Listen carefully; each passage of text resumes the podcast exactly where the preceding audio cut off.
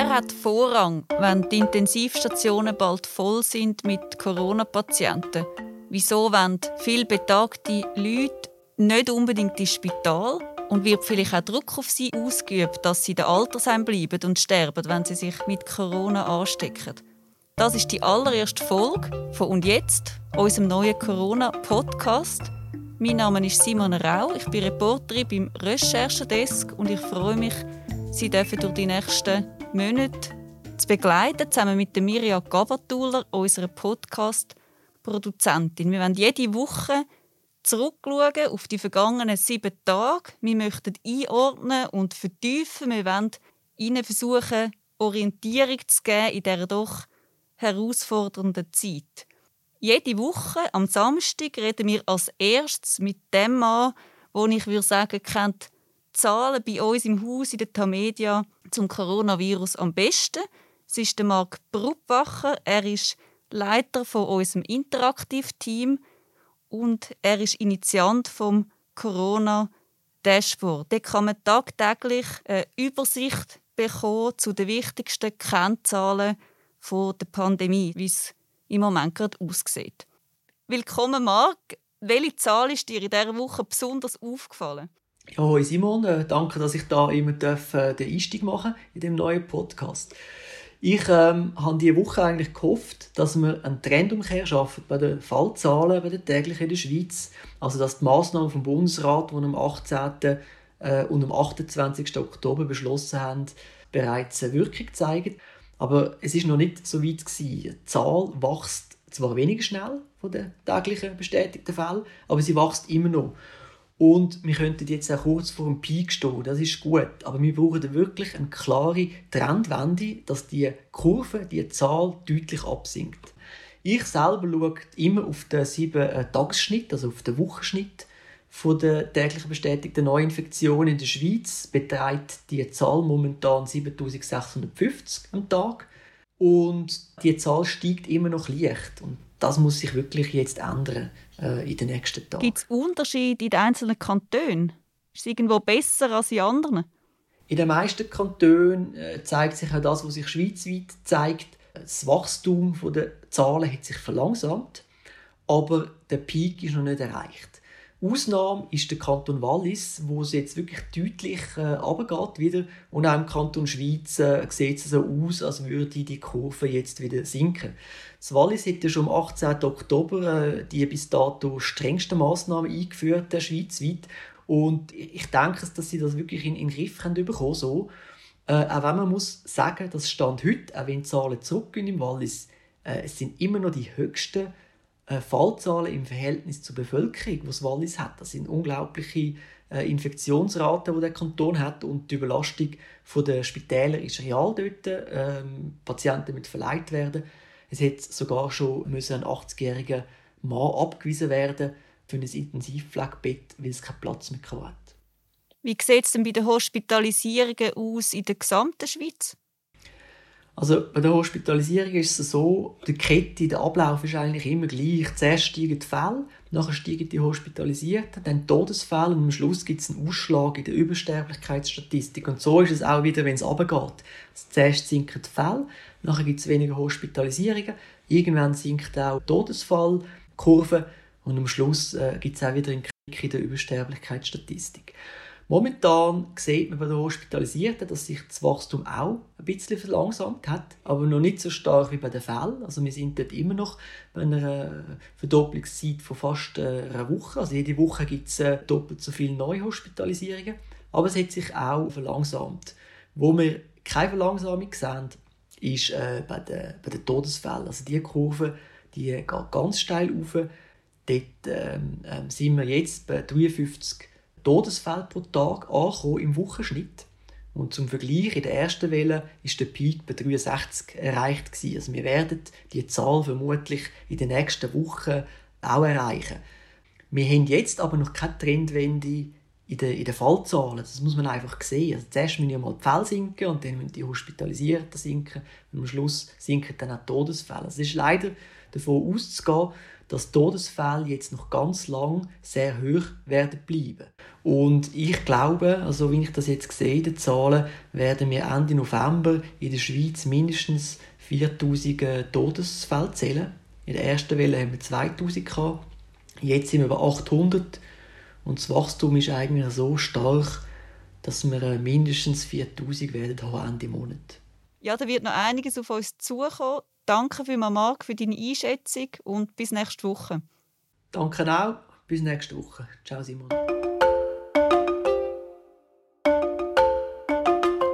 Wir haben es gehört von Marc Bruppacher. Die Entwicklung bei den Hospitalisierungen und vor allem bei den Todesfällen ist nach wie vor besorgniserregend. Mich persönlich hat diese Woche ein Thema besonders beschäftigt, eigentlich schon seit dem März ist das etwas, was mich sehr bewegt. Das ist die Situation in den Altersheimen. Nie sonst sind bis jetzt so viele Leute an Corona gestorben wie dort, nämlich mehr als die Hälfte. Ich habe Roland Gamp zu mir ins Studio eingeladen. Er arbeitet zusammen mit mir im Recherchedesk. Herzlich willkommen, Rolli. Hoi, Simon. Rolli, du hast in den letzten Wochen und Monaten sehr, sehr viel recherchiert zu der Situation in den Altersheimen. Du hast mit Leiterinnen geredet von Altersheimen, mit Pflegefachleuten, vor allem aber auch ähm, mit Bewohnerinnen und Bewohnern selber, mit Angehörigen. Mir sind immer wieder Sätze und Szenen geblieben aus, aus deinen Texten, die du veröffentlicht hast. Mitte September hast du mit einer Leiterin von einem Altersheim, die gesagt hat, man sieht das Virus fast nicht kommen und wenn es mal da ist, bringt man es nicht mehr raus. Und etwas anderes, ebenfalls ein Zitat aus einem Altersheim. Es ist, als hätten wir Pest gehabt. Niemand wollte uns kommen, besuchen, nicht einmal der Pfarrer. Ja, genau. Also das ist ein, ein Heim in der Ostschweiz, wo eben, wo es mal drin war, ist es dann hat sehr stark gewütet, das Virus, und äh, hat, hat dort viel äh, Betagte getroffen, auch Pflegende getroffen. Und genau die Aussage hat mich schon auch noch beschäftigt, eben, dass, dass es war wie Pest, weil dort hat sich dann gezeigt, dass nicht mal mehr der, der Arzt sich quasi ins Haus traut hat und der Pfarrer auch nicht. Und dort haben sich die Pflegenden, wie ich denke, in anderen Heimen auch einfach allein gefühlt, oder? Die haben, die haben dann alles müssen allein machen, also auch die Intensivpflege und äh, Begleitung von denen Betagten, die verstorben sind. Und das ist extrem anspruchsvoll. Die beiden Aussagen aus dem Text ist von Mitte September Rolli. Mittlerweile hat sich die Situation deutlich verschärft. Wie sich das anfühlt für Heim, hören wir uns gerade mal an. Jetzt hat man sich so aufgeschnauft in diesem Sommer. Man ist noch gewusst, es kommt eine zweite Welle, aber mit allen, die ich geredet habe, sagen auch, das ist wie eine Wand, das ist nicht ein Tsunami, das ist, wir, wir, schon, wir denken, es geht so langsam wieder rauf und wir merken, es wird ein strenger, aber es sind alle überrascht und man hat gemerkt, man hat eigentlich den Sommer nicht genutzt. Das sagt Katrin Bucher. Sie leitet ein Heim für Menschen mit Demenz in der Stadt Bern. Wir haben es gehört, sie redet von einem Tsunami, wo das Heim überrollt, eine Wand. Rolli, wie groß ist die Belastung für das Personal im Moment? Also was wir jetzt bei diesen Recherchen aufgehört haben, ist einfach äh, ist das Wort müde, oder? Also dass die, die Angestellten wirklich äh, ja, erschöpft sind, auch schon nach von der ersten Welle, wie es jetzt auch sie gesagt hat, äh, äh sich nicht wirklich können erholen oder durchschnaufen im Sommer. Und jetzt äh, ist es äh, von der Arbeit her wieder extrem anstrengend. Also jetzt kommen wieder Überstunden, Nachtschichten und Wochenende. Und dann ist halt auch die psychologische Belastung jetzt einfach wieder riesig, weil jetzt eben äh, Seniorinnen und Senioren versterben im Heim, wo man eine enge Bindung hat als Pflegefachperson und wo man auch selber, das haben uns viel gesagt, auch Angst hat, dass man sich infiziert und dass man aber auch andere infiziert und dann irgendwie auch die Schuld ist dran, oder, an so einem Ausbruch. Also da sind auch Ängste von diesen Pflegefachpersonen, das ist sicher auch sehr belastend. Du sagst es, die Mitarbeiter haben natürlich auch Angst, dass sie sich anstecken im Heim. Sie können aber immer auch das Virus ins Heim hineintragen und dann eine Gefahr werden für die älteren Leute. Wir haben ebenfalls in einem Text von dir können lesen, dass jetzt die Leute sogar in Quarantäne trotzdem zurückkommen ins Heim arbeiten. Im Aargau werden sogar positiv getestete Pflegefachfrauen zu der Arbeit gerufen. Das klingt unglaublich. Ja, klar, das ist natürlich das, das ist schwierig nachzuvollziehen, oder? Aber das ist ein Entscheid äh, aus der Not heraus, weil äh, Heim, wo wir mit ihnen geredet haben, jetzt eben effektiv vier, ein Viertel vom Personal schon wieder ausfällt, äh, dann ist es schlicht nicht möglich, äh, dann auch noch Leute in Quarantäne zu lassen, wo es einen Verdacht gibt, oder dass sie das haben. Und, und das hat dazu geführt, dass man jetzt die Regeln gelockert hat unter dieser extremen Knappheit. Ja. Wie geht es denn den Bewohnerinnen und den Bewohnern in diesen Altersheimen? Was, was wir äh, oft jetzt gehört haben in der ersten Welle, ist halt das Problem von der Isolation und dann auch mehrere Betagte, die gesagt haben, sie fühlen sich an wie ein Gefängnis. Ähm, einfach weil man so abgeschottet war. Oder? Da hat es ja noch das Besuchsverbot gegeben, das strikte. Ähm, und das ist jetzt eben auch wieder Gefahr, oder? Durch das, dass es wieder Ansteckungen gibt, werden die verschiedenen Kantone, ganze Abteilungen oder Heim wieder, äh, gibt es wieder Isolationen, wo man die Betagten im Zimmer muss für sich allein haben. Und das ist einfach extrem belastend, oder? Also psychisch. Was ich einmal wieder gehört habe, ist, ist die Situation für Demenzkranke, dass die auch extrem schwierig ist, äh, oder weil es einfach nicht nachvollziehbar ist, oder warum man eingeschlossen ist, abkapselt, warum die Leute Masken tragen. Ähm, also es ist, es ist sehr belastend, ja. Jetzt haben wir es vorher gehört, ähm, die Lage spitzt sich nach wie vor zu und, und der Platz auf den Intensivstationen wird knapp und die Ärztinnen und Ärzte werden müssen entscheiden, ja, wer, wer darf kommen und wer nicht. Wie groß ist die Angst bei den älteren Leuten, dass sie es nicht ins Spital schaffen, weil man ihnen schlicht einfach kein Bett gibt? Wie fest haben sie Angst vor dem? Ja, genau. Also das wäre die, die Triage, wo äh, Fachleute ja auch ein bisschen Angst haben, dass man jetzt dort äh, tut raten, gehen lieber nicht ins Spital. Äh, mit seinem Gespräch hat sich aber gezeigt, dass die meisten Betagten eigentlich von sich aus offenbar wollen, im Heim bleiben. Und Gründe, also ein Arzt hat gesagt, das sind auch Bilder aus Italien, wo stark in den Köpfen sind, wenn man dort sieht, wie überfüllt das die Spitäler sind und auch was das heißt als Patient an diesen Schläuchen zu hängen, dass das einfach abschreckend wirkt und ähm, äh, dass darum eben viele Seniorinnen und Senioren sich entscheiden für einfach eine palliative Pflege und daheim zu bleiben oder eben im, im Altersheim. Wie gehen Altersheime damit um, wenn Leute sagen, ich will gar nicht ins Spital? Also dürfen sie einfach sagen, ja, ist gut, oder müssen sie, haben sie eine Verpflichtung, die älteren Leute, wenn sie krank sind, ins Spital zu bringen? Wie schätzt du das ein? Es gibt eine Patientenverfügung, wo man diese Fragen regeln kann. Dort geht es aber auch vor allem um die Intensivpflege, also ob man Intensivbehandlung will, jetzt im Ernstfall. Wir haben das gesehen, dass das jetzt auch zunimmt, dass man sich mit dieser Thematik auseinandersetzt, indem das Zahlen steigen eben von genau diesen Patientenverfügungen.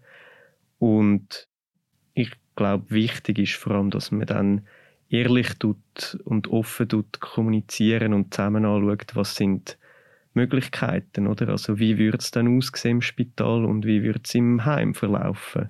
Und da haben uns jetzt vielfach Leute gesagt, eben in diesen Gesprächen, durch das, dass man aufzeigt, wie es im Spital kann einen schwierigen Verlauf nehmen äh, langwierig und dann gleich nicht sicher ist, wie es rauskommt am Schluss. Durch das findet dann viel Betagte, nein, ich bleibe im Heim. Also das sind eben genau die Gespräche, die jetzt extrem wichtig sind es ist offenbar auch so, dass, äh, dass eine Generationenfrage ist und dass viele Betagte wirklich auch selber sagen, ja, ich habe ein schönes Leben gehabt und ich muss mich jetzt nicht um jeden Preis jetzt noch dran, dran klammern, dass dann aber mit den Angehörigen fast schwieriger ist und die finden, nein, komm, probier's doch noch im Spital, ähm, dass das ein anderes Thema ist, oder? Die Angehörigen, wo, wo das nicht wollen, dass jemand im Heim bleibt. Jetzt könnte man ja sagen, dass Bewohnerinnen und Bewohner von Altersheimen eine Art Selbsttriage vornehmen, indem sie sagen, ja, nein, ich will nicht ins Spital, werden sie dann zum Teil auch unter Druck gesetzt, gerade weil man weiß, dass die Spitäler entlastet werden, wenn sie nicht eingeliefert werden. Ja, jetzt gerade letzte Woche haben wir äh, mit vielen Ärzten geredet über das Thema. Und es gibt gewisse Ärzte, wo halt das befürchtet, oder, dass das im Stillen so passiert, dass ein gewisser Druck um ist oder jetzt vor allem kommen wird, weil jetzt wirklich die, äh, die Spitäler voll sind. Äh, wir haben jetzt kein Beispiel gefunden, wo wirklich jemand unter Druck gesetzt worden wäre. Aber die Gefahr von dieser stillen Triage, die, die gibt es ja. Jetzt ist ja der umgekehrte Weg denkbar. Und da hat man auch schon davon lesen dass jetzt Altersheim angefragt werden von Spitälern, zum ja, Covid-Patienten nehmen, wenn, wenn Spitäler voll sind, aber die Altersheim wehren sich zu Recht. Ja, ich denke es schon zu Recht. Ja, das hat das Beispiel geht im Kanton Zürich, wo das Spital umgefragt hat, könnten ihr im Ernstfall Patienten nehmen. Und die Heim haben dann gesagt, also wir können jetzt da nicht als Überlaufbecken dienen, dann da braucht es andere Lösungen, wie wir am Anfang gesagt haben. Die Heime sind selber schon extrem stark belastet und jetzt dort noch äh, Patienten zu verschieben, das finde ich jetzt auch die falsche Lösung.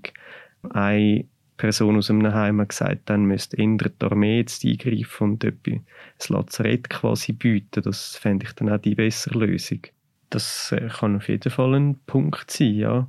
Wie gesagt, wenn man es mal drin hat, das Virus im Haus, dann ist es eben sehr schwierig, das unter Kontrolle zu halten oder wieder rauszubringen. Und das kann schon eine Angst sein, ja, dass man so überhaupt erst dass Corona dann einen Weg findet wieder oder in, in ein Heim, ja. Jetzt sind im Frühling bei der ersten Welle sehr viele betagte Altersheim gestorben am Virus, weil das Schutzmaterial so knapp war. Was ist da der Grund dafür? Gewesen? Ja, genau. Also dort hat es ja die strikte Besuchsverbot gewesen und darum muss es dort fast oft über Mitarbeitende ins Haus getragen worden sein.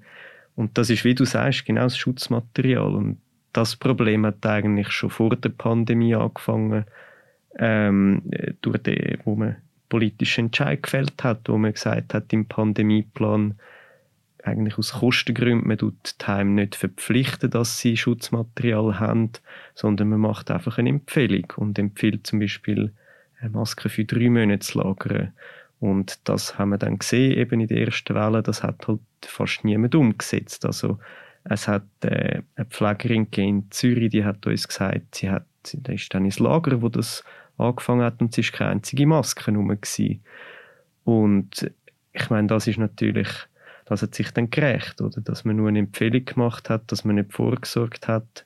Und es ist dann aber weitergegangen in der Pandemie wo das Material knapp geworden ist, dass Kantone die Spitäler extrem priorisiert haben. Also das hat dann später einmal der, der Präsident von der Kantonsärzte gesagt, ja, das stimmt, wir haben zu viel Material dann äh, an die Spitäler gegeben, an die Akutspitäler und eben nicht an die Heim. Und eigentlich äh, wäre es dort extrem wichtig gewesen, wie man jetzt im Nachhinein sieht. Und jetzt, wie steht es jetzt ums Material? Sind die Leute besser geschützt in daheim als noch in der ersten Welle? Ja, also so wie wir es jetzt in den, Gesprächen und Interviews erfahren haben, ist, ist die Situation ums Material recht gut. Was jetzt natürlich die Frage ist, ist, warum jetzt gleich wieder so viele äh, Alters- und Pflegeheime betroffen sind. Das ist eine Frage, wo jetzt noch niemand wirklich eine Antwort darauf hat. Eben, man hat die Konzepte, man ist sehr strikt und Trotzdem hat das Virus immer wieder einen Weg gefunden, in eigentlich allen Kantonen, in vielen Institutionen. Äh, das, da muss man sicher noch genau anschauen und aufarbeiten, wie das jetzt auch mit Material, Schutzmaterial wieder möglich war. Ja. Was beschäftigt dich bei diesen Recherchen im Zusammenhang mit Altersheim persönlich am meisten? Ja, es sind schon es sind die psychologischen Aspekt am Schluss. Sei es jetzt Angestellte oder Seniorinnen und Senioren, weil da geht es einfach um zentrale Fragen, um zentrale Entscheidungen. Äh, will, ich, äh, will ich noch ins Spital oder will ich äh, da bleiben und äh, quasi sterben? Äh, das sind wichtige Fragen oder große Fragen dann auch. Die äh, Situation mit der Isolation und was das bedeutet äh, im hohen Alter, je nachdem eben mit Demenz. Äh, das hat mich eigentlich äh, sehr beschäftigt. Und dann auch der Aspekt von der Pflegefachpersonen, wo man einfach vorher schon gewusst hat, es ist knapp und es wird nicht gut entlöhnt. Und jetzt, wo sich das so verschärft hat in der ersten Welle, und nachher ist einfach nichts passiert, also außer Klatschen. Es ist irgendwie das, was mich umtreibt und auch unser ganzes Team, äh, um dort immer wieder anzuschauen. Ja. Danke vielmals, Rolli, für deine Einschätzung. Man kann deine Texte nachlesen auf der Webseite von unseren Tamedia-Titeln. Zudem bist du ein Autor vom Buch Lockdown. Wir haben ja im Team ein Buch geschrieben zu der ersten Welle. Dort können alle, die sich noch vertiefen ins Thema, auch betreffend Altersheim, aber überhaupt die ganze Situation, wie, wie das Virus in die Schweiz gekommen ist und was es mit uns allen gemacht hat, kann man nachlesen. Das war unser neuer Corona-Podcast. Und jetzt, Sie können nachlesen oder auch abonnieren auf allen Podcast-Apps oder beispielsweise auch auf Spotify. Bleiben Sie gesund, wir freuen uns, wenn Sie in einer Woche mit dabei sind. Ade